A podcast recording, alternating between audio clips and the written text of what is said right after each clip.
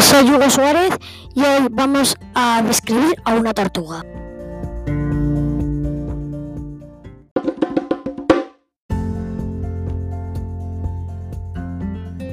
La tortuga pertenece a la clase de los reptiles.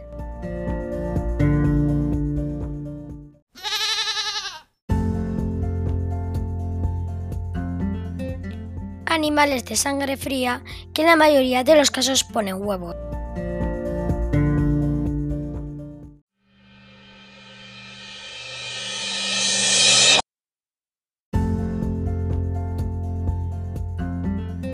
Las tortugas de tierra y de agua ya existían en la época de los dinosaurios y eran más acorazadas, logrando subsistir hasta nuestros días.